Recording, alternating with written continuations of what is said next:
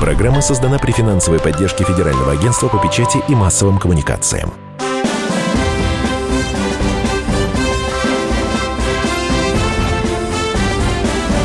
Предыстория.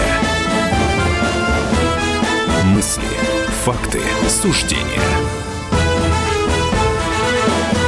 Здравствуйте, друзья. На радио «Комсомольская правда» исторический час. Предысторию вспоминают Иван Панкин и мой коллега Павел Пряников, историк, журналист, основатель портала толкователь.ру. Впереди нас ждут четыре части и четыре увлекательные темы соответственно. Мы отталкиваемся от инфоповодов. Это значит, что тем выбираем не мы, их выбирает время. А, как бы пафосно это не звучало. 17 июля 1942 года, то есть в эти дни, тогда, в 1942 году, началась Сталинградская битва. Крупнейшее сражение Второй мировой. Не просто Великой Отечественной войны, а всей Второй мировой. Операции, которые проводились на территории Сталинградской области во время битвы, и кто ими командовал, вот эти операции «Уран», Винтер, Гевиттер, Малый Сатурн и Кольцо. Четыре знаменитые крупные операции. С Павлом, правда, перед эфиром решили в последний момент, что о них скажем коротко, и будем говорить все-таки какие-то идеологические вещи. Почему, например, вот с этого вопроса начнем, почему все-таки Гитлер решился наступать на, через Сталинград. Вот почему именно Сталинградская битва? Ведь в ставке вермахта, насколько я знаю, обсуждалось всерьез, обсуждалось повторное наступление на Москву. Да, было такое обсуждение э, наступления на Москву. Было обсуждение, что кроме Сталинграда надо насуж... насаждать... Э не насаждать, идти, да, да, идти mm. наступать вперед э, более сильными силами на Кавказ. Но Сталинград был выбран как важный узел на Волге, э, который мог бы прервать снабжение нефтью европейской части России и фактически всей армии.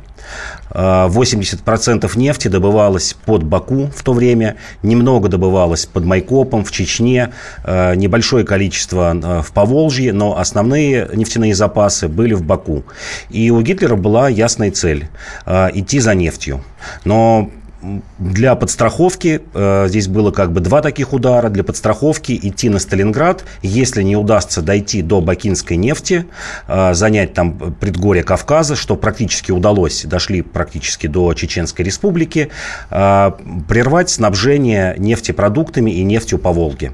Потому что навигация была в течение 7 месяцев, сложная логистика перевозки, не только по Волге, по реке Урал, железнодорожными составами, но тем не менее большая часть нефти э, оставалась бы тогда э, на бакинских промыслах и не могла бы поступить на фронт. И этот удар еще, конечно, был идеологическим, связан с именем Сталина, потому что не удалось завоевать с наскока Ленинград в 1941 году. И Сталинград носил, ну, такое знаковое имя, это город Сталина. Э, это, конечно, было вторично. Э, первично, как еще раз скажу, здесь можно даже уже сказать о геополитических задачах. Геополитическая задача – нефть. Вторая задача – втянуть в войну Турцию. Э, Гитлер считал, что если удастся подойти, прорвать оборону э, на Северном Кавказе и занять Сталинград, то Турция неизбежно вступит э, во Вторую мировую войну. И была высокая вероятность, что и Япония могла бы тогда вступить во Вторую мировую войну. Подробнее, какие варианты, кроме Сталинграда и Москвы, еще рассматривались Гитлером в Ставке? Ну вот еще вариант э, большими силами наступать на Кавказ, потому что наступление все же захлебнулось, остановилось где-то на линии Нальчик-Моздок, э, не смогли дальше прорваться, хотя немцы, вот известный факт, выдружали знамя на Эльбрусе, то есть вот уже все в предгорьях Кавказа стояли. Э, не удалось э, взять полностью Черноморское побережье, ну, знаменитый, конечно, пятачок, Малая Земля под Новороссийском и туда южнее Туапсе, Сочи. Этого не удалось. Гитлер сделал большую ставку действительно на то, что в тылу будет э, антисоветское восстание на Северном Кавказе. Оно частично случилось, но не такие большие силы были задействованы. И это вот были такие главные удары. Гитлер, конечно, рассматривал еще, одну, еще один вариант сосредоточения сил, э, куда можно было ударить в 1942 году. Это Ленинград и прервать снабжение по Мурманской дороге, потому что финны так и не перерезали Мурманскую железную дорогу, по которой поступал в том числе Ленд-Лиз, и прорываться к Белому морю. Но вот был так выбран такой вариант Сталинград. Как потом показала история, э, вариант был ошибочный. то, о чем ему говорили сразу немецкие генералы, потому что это степь, здесь нужен был такой же блицкрик, то есть нет естественных э, преград для обороны, для того, чтобы отсидеться. Это даже вот не Москва и тем более не север, а какие-то там реки, леса. И позднее показало, да, что, в общем-то, генералы, которые советовали Гитлеру э, Сталинград сделать вторичной целью, они были правы. Ну вот э, я читал какие-то такие записки в социальных сетях, и там, значит, выкладывались немецкие дневники. Ну, якобы, возможно, это фейк. Но, тем не менее, знаешь, любопытно было читать. Вот э, условный немец описывал, что вот оставался буквально километр до Волги, вот они шли хорошо, наступали, все у них так замечательно складывалось, и вот километр до Волги, и они э, вот эти несколько сотен метров не могли пройти, не могли и метра двинуться. Понимаешь, вот это правда или нет? Это правда. Это правда. Действительно, немцы часто в дневниках упоминают э, беспримерное, беспримерное мужество. Говорят, что они впервые за вот уже почти полтора года войны, а к зиме было полтора года войны, столкнулись с таким отчаянным сопротивлением. Потому что 41 год – это беспорядочное отступление, битва под Москвой, они все списывали на мороз, на то, что у них не завелись танки. А здесь впервые лето, осень, когда, в общем, ничего не мешало мешало ни танкам, ни авиации. В авиации у немцев был двукратный перевес. Ничто не, не мешало им наступать, но они действительно вязли э, в обороне советских войск. Еще пронзительные эти дневники не у немцев, которые, ну, в общем-то, более-менее привычны были, воевали долго, с 1939 года, все же к тому времени три года вели войну. А вот дневники итальянцев и венгров, которые вообще впервые столкнулись э, с, с таким беспримерным мужеством, потому что войска до этого, ну, воевали совсем в каких-то вторичных фронтах, странах, типа итальянцы в Албании, венгры немножко вот там на Западной Украине. А, и, а в общем они попали в реальную и тут жизнь. попали в реальную жизнь. И после этого а, Муссолини принял решение, и не только он, и власти Румынии, Венгрии приняли решение вообще снять все войска с Восточного фронта и отправить домой. Чем еще была а, знаменательна Сталинградская битва, что после нее Гитлер потерял своих самых верных союзников. То есть формально на бумаге они остались, но больше войсками ничем и ничем другим остальным не могли помогать Гитлеру. И ведь даже в Сталинградской битве э, ну, на стороне Третьего э, Рейха, на стороне Вермахта воевал миллион человек. Но из них только 400 тысяч были э, немецкие войска. 600 тысяч составляли войска итальянцев, румын, венгров, финнов, Э, около 40 тысяч, и был даже хорватский полк, около 5 тысяч человек. И вот еще раз повторю, после Сталинградской битвы все, э, все эти страны, сателлиты немецкие, больше никакими войсками на Восточном фронте Гитлеру не помогали. Да, они вели там э, тыловые какие-то сражения, были, у тех же финнов были карательные отряды, но непосредственно на линии фронта этих союзников у Гитлера больше не было. Ну вот нам в детство в головы вкладывали то, что вот этот Сталин сталинский лозунг, да, ни шагу назад, и второй, за Волгой земли для нас нет. А ведь э, вопрос возникает, действительно ли, реально ли, если бы немцы, ну, да, предположим, прорвались бы к Волге, что война была бы проиграна? Я думаю, что война бы не была проиграна, но линия фронта, я думаю, что куда-то ушла бы к Уралу. Еще раз повторю, 80... Так это тоже же на руку. Это на руку, да. 80% нефти, еще раз повторю, шло с бакинских месторождений. Что такое воевать без нефти? Но эта война бы 41 года была бы, 1914 э, года на лошадях, когда орудия тянули бы на лошадях, пехота передвигалась пешком. В общем, такую армию немцы бы смяли. Понятно, что оставалось бы, ну, там какой-то запас, может быть, на 2-3 месяца. Э, и, и, и все и все. Э, отступать пришлось бы, ну, как минимум, на линию действительно Волги и Урала. Но все-таки не на руку тогда получается. Тогда не на руку. Хотя вот в Первой мировой войны, войне многие говорили о том, что надо просто отступать, и враг, значит, э, завязнет во время этого похода по России, потому что, ну, это очень тяжело. В Кремле были уверены, что сталинградцы не сдадутся или сомневались? Я думаю, были уверены. А, всем стало понятно, и даже самим немцам, что где-то к октябрю-ноябрю э, 1942 года немецкое наступление выдохлось. А, опять же, немецкие генералы говорили Гитлеру, все, пора уходить на зимние квартиры и вести оборонительную войну.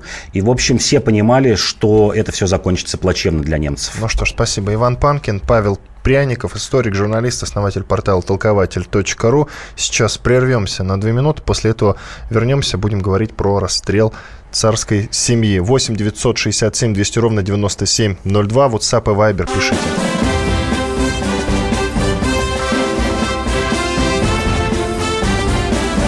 Предыстория. Мысли, факты, суждения.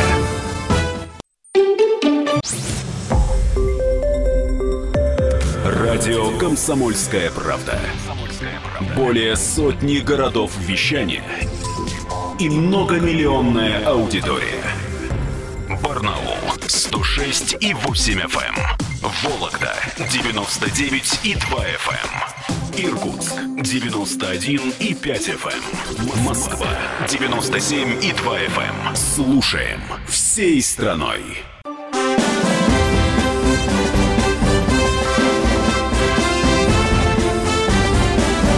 Предыстория. Мысли, факты, суждения. Студии радио «Комсомольская правда» по-прежнему Иван Панкин, Павел Пряников, историк, журналист, основатель портала толкователь.ру, мой коллега. В ночь с 16 на 17 июля, опять-таки в эти дни, была расстреляна царская семья. Николай II, его жена, дочери, сын и прислуга. Произошло это в Екатеринбурге, в Ипатьевском доме. Говорить мы будем о том, как сложилась судьба остальных Романовых. Конечно, семья была большая, обо всех рассказать не успеем, но самое интересное, с исторической точки зрения интересное, сейчас вам поведаем. К тому же многие, вот многих э, большевики выследили и казнили, но были те, кто сумел уехать и прожить до конца дней вдали от родины. Павел, во-первых, вот в первую очередь, кого выследили и казнили?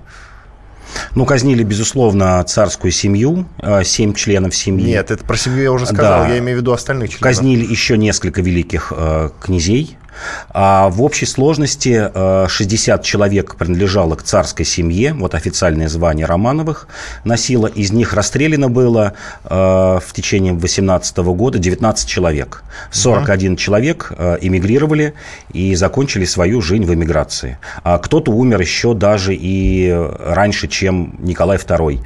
Например, великий князь Николай Константинович умер весной 18 года. Это такой инфант Теребл был царской семьи. Э, внук тоже Николая I, которого двор терпеть не мог, сослал в Ташкент. Ну, кратко скажу, что человек был педофилом, гомосексуалистом, э, вел беспорядочную половую жизнь. С глаз Я дало надеюсь, его... нас Поклонская не слушает. Да, с глаз дало его, Шутка. сослали в Ташкент, где, кстати, он запомнился как великий гидролог. Занимался орошением Туркестанского края. Прорыл множество арыков, каналов. Ну, вот умер, например, например, в мае 2018 года. Кстати говоря, поддержал Временное правительство, приветствовал, слал из Ташкента э, телеграммы поздравительные Временному правительству в марте 2017 года. И многие, кстати говоря, Романовы э, приняли Временное правительство как, э, ну, как свое, как продолжение правления их родственника. Так, а об основных кто уехал за границу жить? А, ну, ну уехала самый известный, я бы, конечно, сказал мать, мать Николая II, Мария Федоровна, а, которая была родственницей датскому королю. Датский король был племянником Марии Федоровны, а также, естественно, полным-полно родственников в Англии, потому что ближайшие были тесные связи с английским королевским двором. А, уехала благополучно, прожила почти 10 лет после революции, увезла с собой большое количество драгоценностей, денег, то есть не надо думать, что бежали Романовы а, нищими.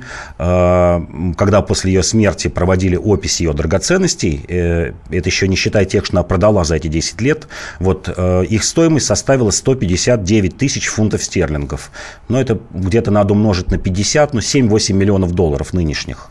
А, а, великие князья в основной своей массе, а, представители императорской фамилии, переместились после временного, после февральской революции в Крым. В Крыму жило несколько десятков, почти 20 человек, представителей семьи Романовых.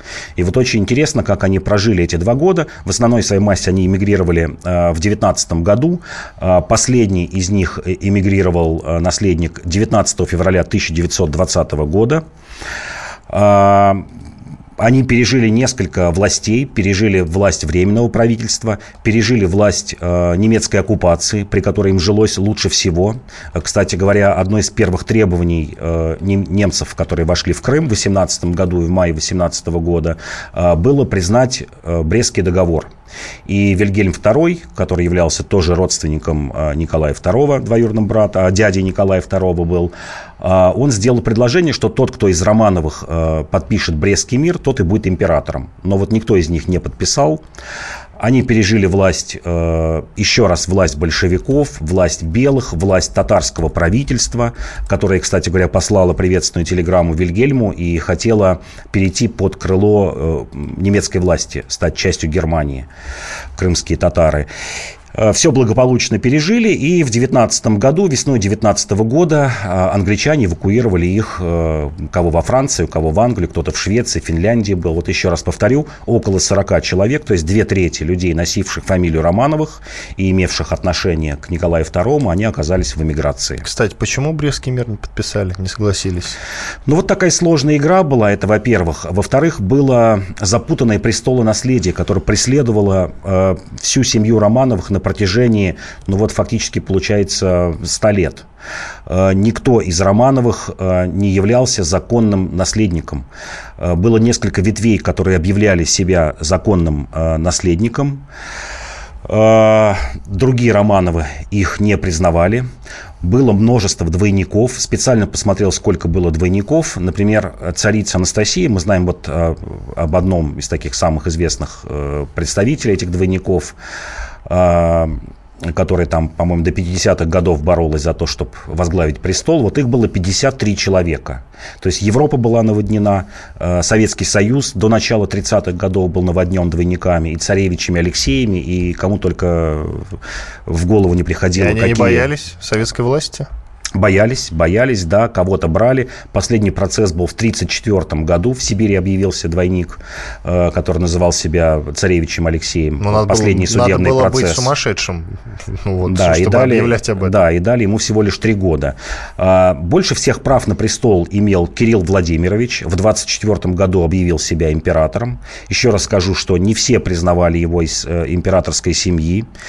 А, очень много членов семьи Романовых заключили неравнородные браки а, и потеряли, потеряли право на престол. Но, тем не менее, вот эта ветвь, она имела влияние до 50-х годов, влияние на внутреннюю жизнь иммиграции сын Кирилла Владимировича, который, великого князя Кирилла Владимировича, который объявил себя императором и наследником, его сын Владимир Кириллович, э, который умер в 92 году только, он вообще перешел на сторону Гитлера. 26 июня 41 года выпустил воззвание, что вот братья э, к оружию, вся русская иммиграция должна сплотиться.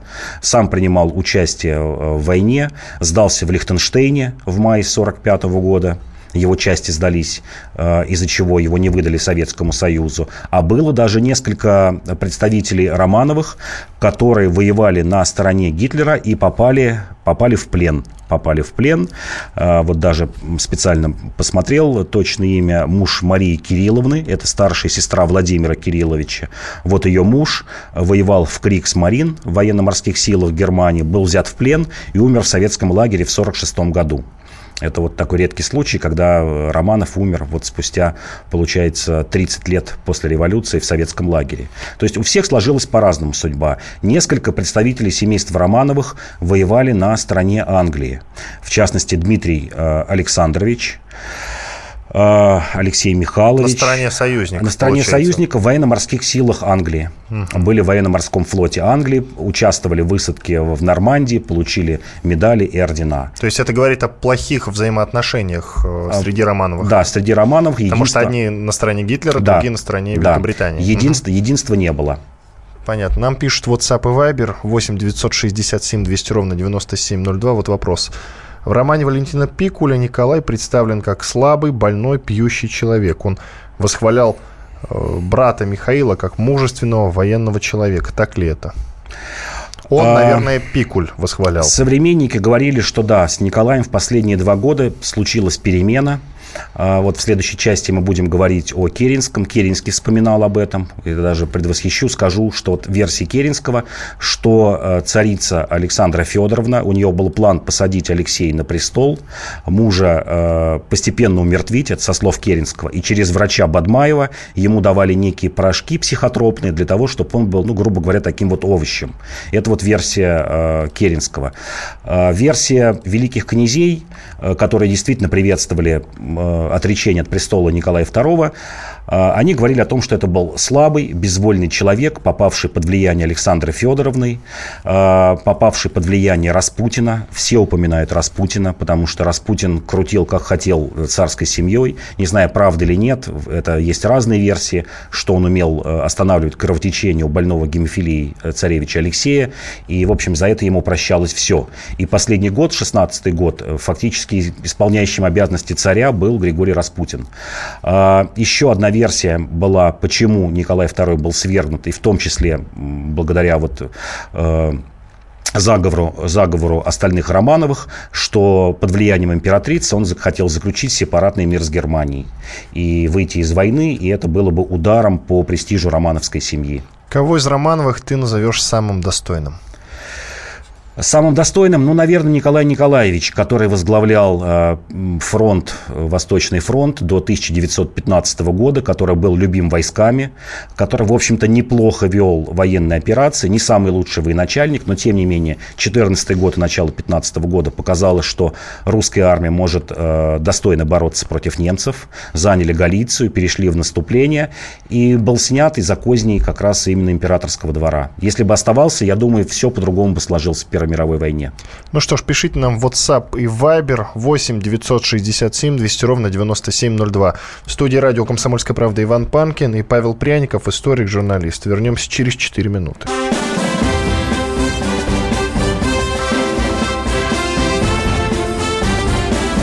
Предыстория. Мысли, факты, суждения –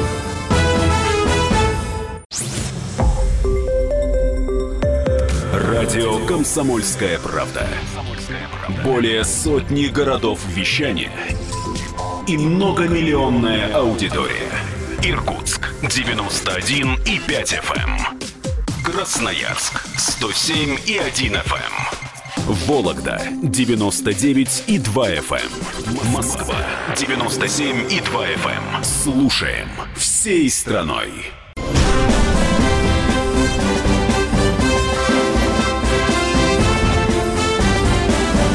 Предыстория. Мысли, факты, суждения. Снова с вами Иван Панкин и Павел Пряников, историк, журналист, основатель портала толкователь.ру. Сто лет назад Александр Керенский назначен министром-председателем Временного правительства. Э, вот как раз в эти дни он назначен. Итак, э, Павел, почему именно этого человека волна истории вынесла на самый верх? Вынесла его на самый верх по двум причинам.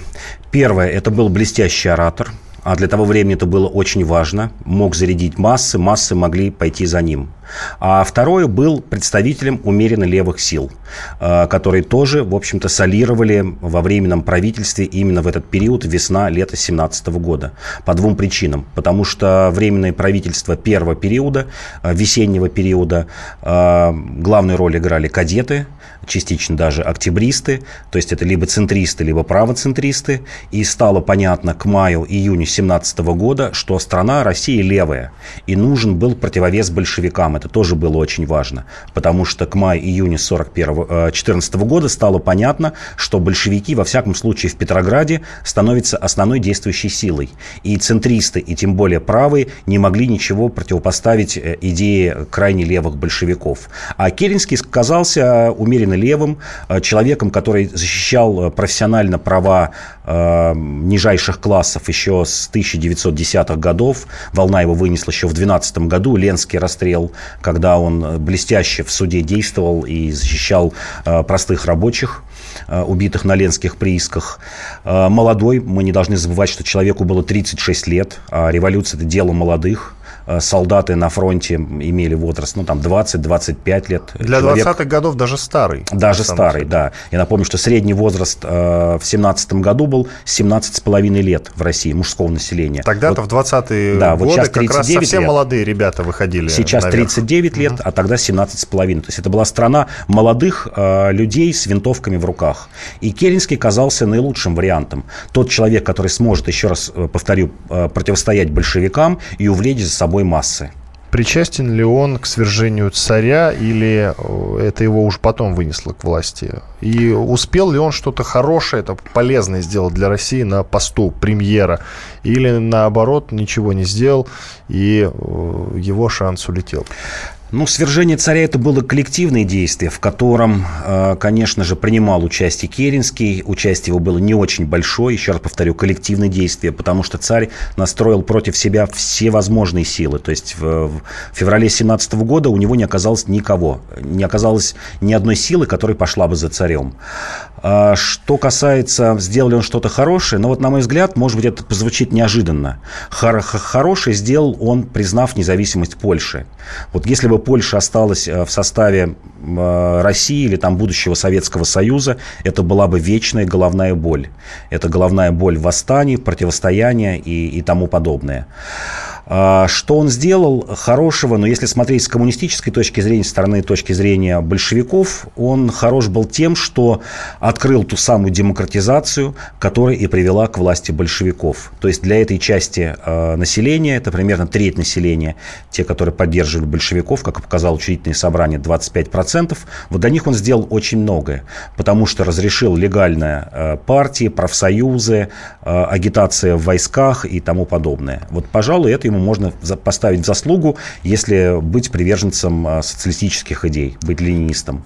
Вот в дни, когда он стал премьером, в войну вступили США на нашей стране, стало понятно, что Германия проиграет. А почему он не вышел к людям, к народу, к солдатам, к тем же, и не прояснил им, объяснил, что ждать победы осталось-то полгода-год, и зажили бы как победители, а не как проигравшие? Терпеть никто не хотел, все устали от войны, фронт разваливался. Фронт разваливался не только из-за того, что временное правительство пришло к власти. Уже в зиму 16-17 года были многочисленные братания, то есть еще при царе, когда солдаты отказывались воевать, выходили из окопов и братались с немцами. Менялись табаком, чаем и тому подобное. А, во-вторых, Керенский, в общем-то, здраво смотрел на Первую мировую войну. Вот если читать его интервью, особенно 50-х годов, а, он здраво смотрел, он понимал, что Россия должна как можно быстрее выходить из Первой мировой войны. Но у него были, было вот такое интеллигентское чувство, что мы дали обещание союзникам и воюем фактически не за Россию, а за союзников. Он это вот часто произносит, что война была России не нужна. Но раз мы дали слово перед Англией, Францией, то мы должны выполнять это слово. Керенский позже признавался, этого ну, в документах или, скажем, в каких-то бумагах того времени нет, но он позже признавался, вот специально прочитал его два интервью 53-57 года, он вел э, разговор о сепаратном мире. Он уже договорился о сепаратном мире с Болгарией и с Турцией, что заключаем договор, все, дал обещание туркам, что мы не претендуем на Дарданеллы, не имеем никаких претензий, уходим, все, войну заканчиваем. И 6 ноября, за один день до революции, до Октябрьской революции, с предложением о сепаратном мире к России выступила, выступила Австро-Венгрия. И Керенский потом вот во многих интервью очень жалел и, и чем-то даже костерил австрийцев, что если бы они пришли хотя бы на 3-4 дня раньше с сепаратным западным миром, то революции не случилось бы. Керенский выступил бы в Петрограде, сказал, что все, Австрия выходит из войны, остается только одна Германия, мы либо ее победим, либо немцы будут вынуждены пойти на союз с нами, потому что без Австрии и без турецкого фронта, понятно, что сотни тысяч с турецкого фронта могли бы перейти и воевать против германцев, это было бы самоубийство. И вот э, Керенский очень переживает. Керенский, он такой был человек очень э, умный, неодносторонний, не, не иде, слишком идеологичным э, человеком, он все понимал, понимал, что надо выходить из войны, но вот не смог этого сделать. А почему не арестовал Ленина? У него же до октября был, было куча возможностей. Или не верил, что Ленин его э, скинет? Во-первых, не верил. Тоже в своих интервью признается, что большевистская партия была крайне малочисленной, малопопулярной партии весной 17 года. Были открытые и честные выборы в Советы. Большевики проиграли эти выборы. Большинство в Советах составляли эсеры и меньшевики. Это две главные силы. А большевики при популярности были примерно как кадеты. Но вот если брать выборы в Советы, Петроград это 15-20%. А в регионах, например, специально посмотрел э, Рязанская, Рязань, Владимир, большевики набирали 6-10% э, в составе Советов. Это первое. Керенский не верил, что Ленин сможет увлечь за собой массы. Второе. Э, это, конечно, развал, я бы сказал, следственной правоохранительной э, системы, потому что все же ордер на арест Ленина был выписан. Кстати, вел Э, это дело Вышинский, который стал в дальнейшем генпрокурором и вел расстрельные знаменитые дела 1937 года. Он именно искал Ленина, был меньшевиком, но не удалось. Не удалось, потому что, еще раз говорю, что система провалилась. В первую очередь провалилась система осведомителей, охранки. То есть это вот те самые люди, которые в полевых условиях работают, сообщают что-либо полиции. И арестовать Ленина не удалось. А сразу ли он, как вот стал вне закона, сбежал из России или не сразу? И есть э, слух, что э, бежал, переодевшись в женское платье.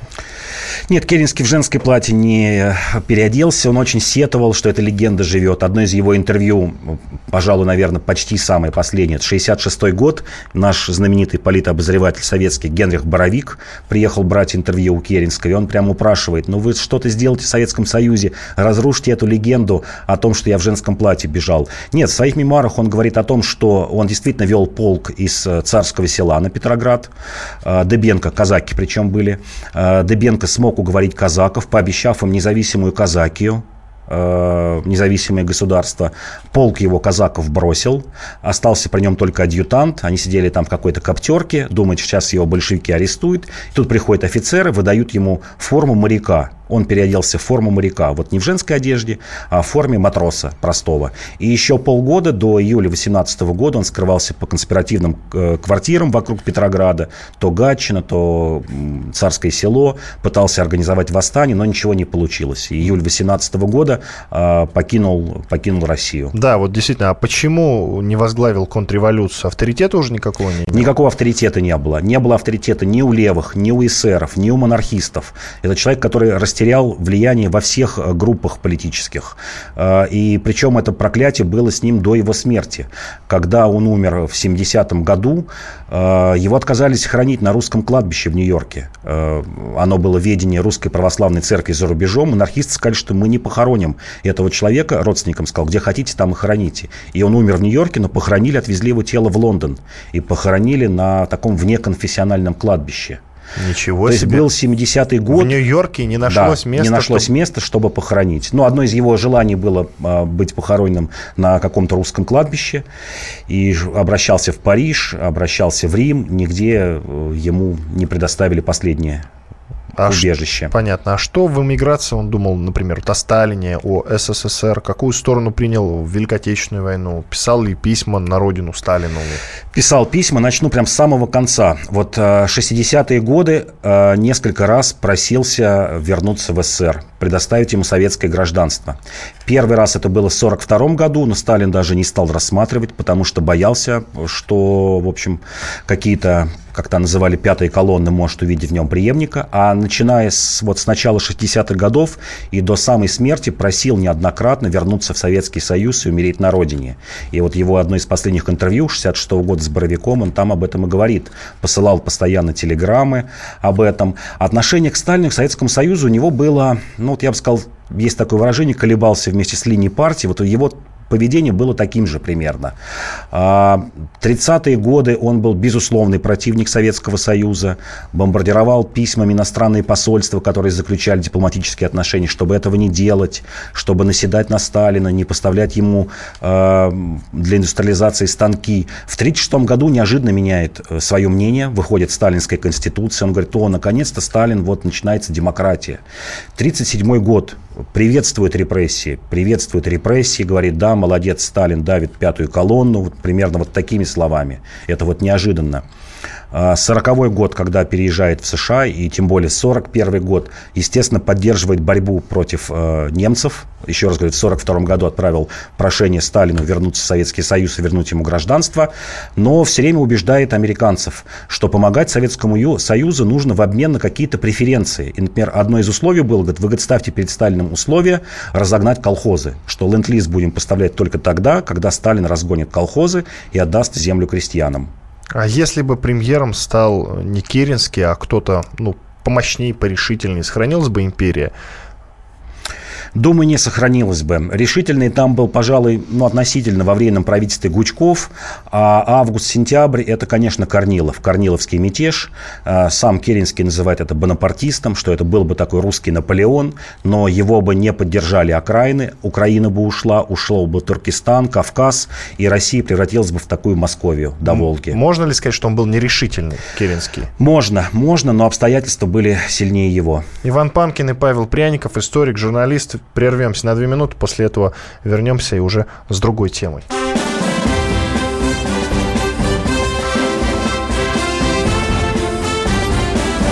Предыстория. Мысли, факты, суждения.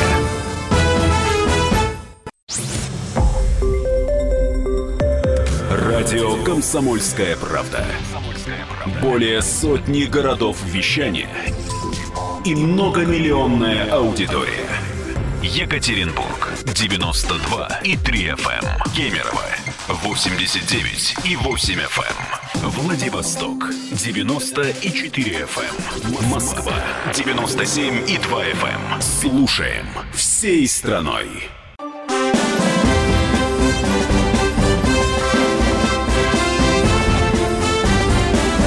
Предыстория. Мысли, факты, суждения. В студии радио «Комсомольская правда» Иван Панкин и Павел Пряников, историк, журналист, основатель портала толкователь.ру. В эти дни, 17 июля 1978 года, не стало Федора Кулакова, советского партийного и государственного деятеля, есть версия, что он застрелился, покончил жизнь самоубийством. Есть и другие версии, о которых сейчас Павел рассказывает. А примечателен господин Кулаков, товарищ Кулаков, тем, что его называли преемником Брежнева. Именно он покровительствовал Горбачева, был до политбюро секретарем Ставропольского обкома. На похоронах Кулакова впервые Горбачев поднялся на мавзолей, командовал похоронами своего учителя. Вот такая интересная предыстория. Павел, еще чем интересен этот человек? Этот человек интересен тем, что именно его называли преемником Леонида Ильича Брежнева. Произойти это должно было на 25-м съезде КПСС а, в начале 1976 года. А, было предусмотрено, что Ельцин, э, Ельцин, говорю, Брежнев по состоянию здоровья а, уйдет с поста генерального секретаря, но займет такую почетную должность председатель ЦК КПСС. Это по типу китайских реформ делается председатель МАО. А реально будет править генеральным секретарем станет именно Федор Кулаков. Об этом, такой, такой рокировке говорили весь 75 год, в течение второй половины 75 года. Политбюро раскололось на несколько частей, выбирали преемника.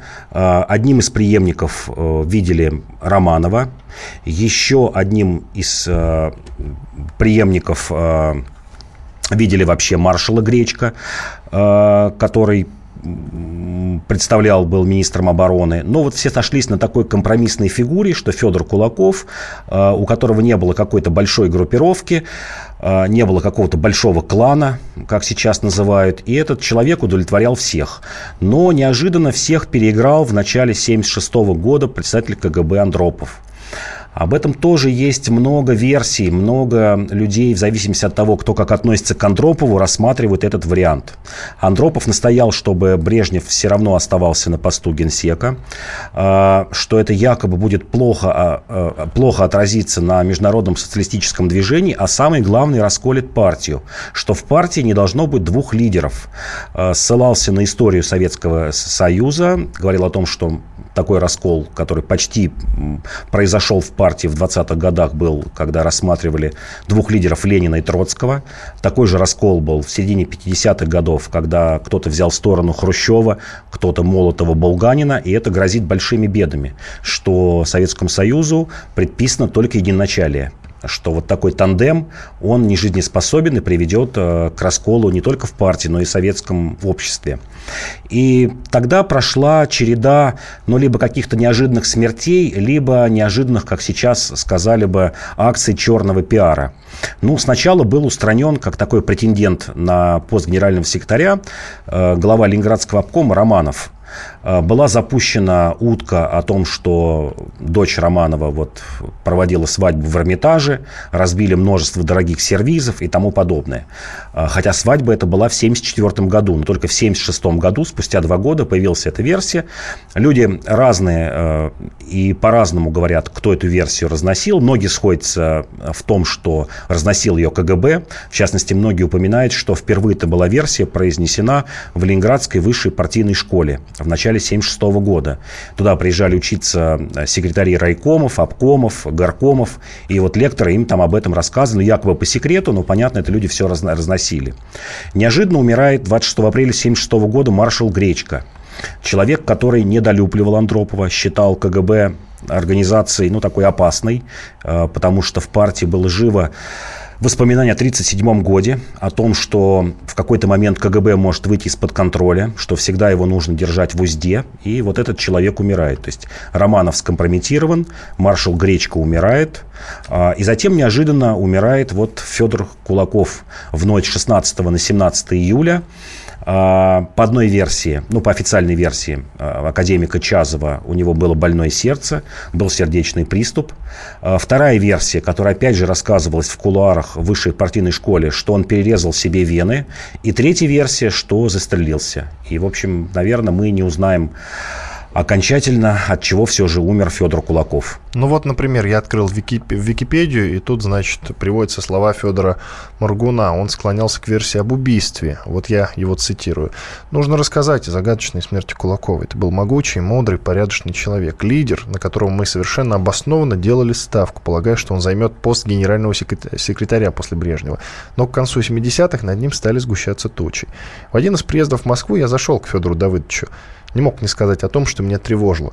Федор, Федор Давыдович, я последние месяцы регулярно слушаю зарубежные радиоголоса, и все они изо дня в день твердят, что Брежнев тяжело болен, и его место готовится Федор Давыдович Кулаков. Не знаю, как вам сказать, но я страшно боюсь этих провокаций. Он сидел молча, поднялся, подошел ко мне, обнял и тихо на ухо сказал, «Федя, я этого тоже очень боюсь». Вот так. И по свидетельству Феликса Серавина, который э, видел Кулакова за несколько часов до его смерти, э, он выглядел нормально и собирался в тот день ехать на дачу к семье.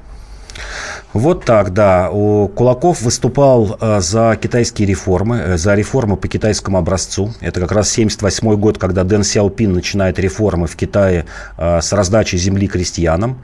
А еще раз напомню, Кулаков отвечал за сельское хозяйство, был секретарем Ставропольского обкома, затем отвечал в ЦК КПСС за сельское хозяйство. И в 78 году он выступает с предложением раздать всем желающим землю, внедрять кооперативы, артель отдельные бригады. Кто хочет, пусть сохраняет колхозы, то есть многообразие форм собственности в сельском хозяйстве. Что реформы нужно начинать именно с сельского хозяйства, накормить население. А, Кулаков был действительно учителем Горбачева, ты вот правильно в самом начале сказал. Именно его место секретаря Ставропольского обкома и занял Горбачев. Затем после смерти Федора Кулакова Горбачев занимает его место а, заведующего сельскохозяйственным отделом в ЦК КПСС. Именно он выступает на его похоронах. На, на похороны, кстати, не явились ни Брежнев, э, первое лицо, Косыгин, председатель правительства, второе лицо, Суслов.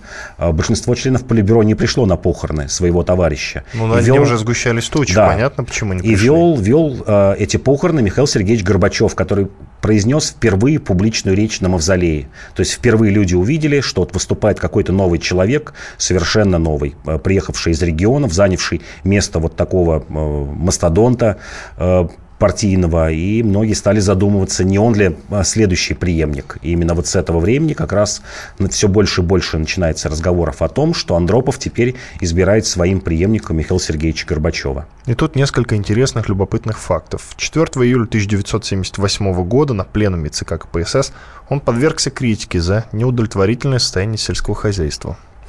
Но это так и было. Это как раз э, являлось э, ну, такой причиной, почему Кулаков э, предлагал реформы сельского хозяйства. Действительно, он говорил о том, что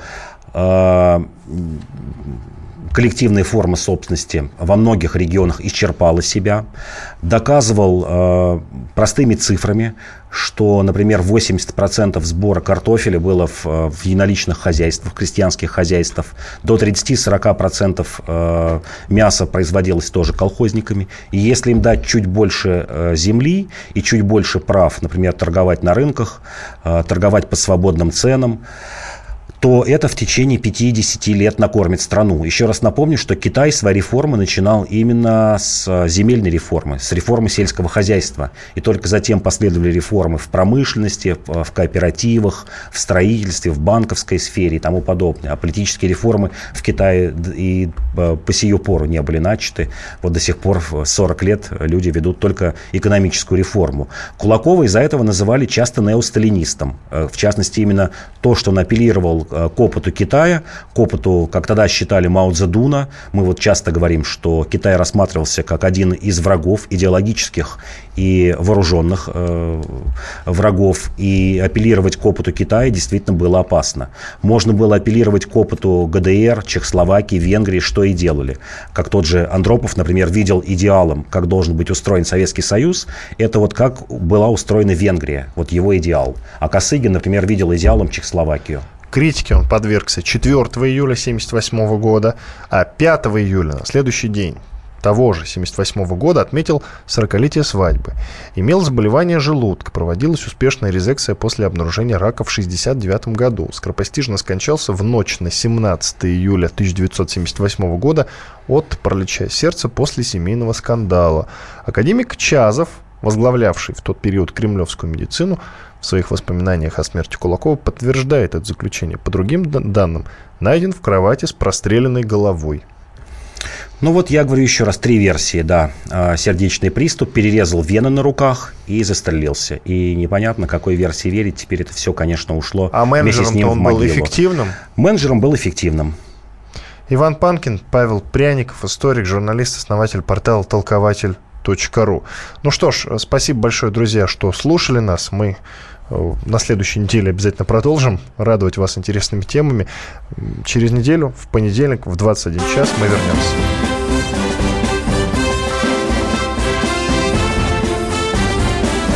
Предыстория. Мысли, факты, суждения. Программа создана при финансовой поддержке Федерального агентства по печати и массовым коммуникациям. Радио «Комсомольская правда». Более сотни городов вещания и многомиллионная аудитория. Владимир 104 и 3 FM. Эм. Пермь 96 и 6 FM. Эм. Ижевск 107 и 6 FM. Эм. Москва 97 и 2 FM. Слушаем всей страной.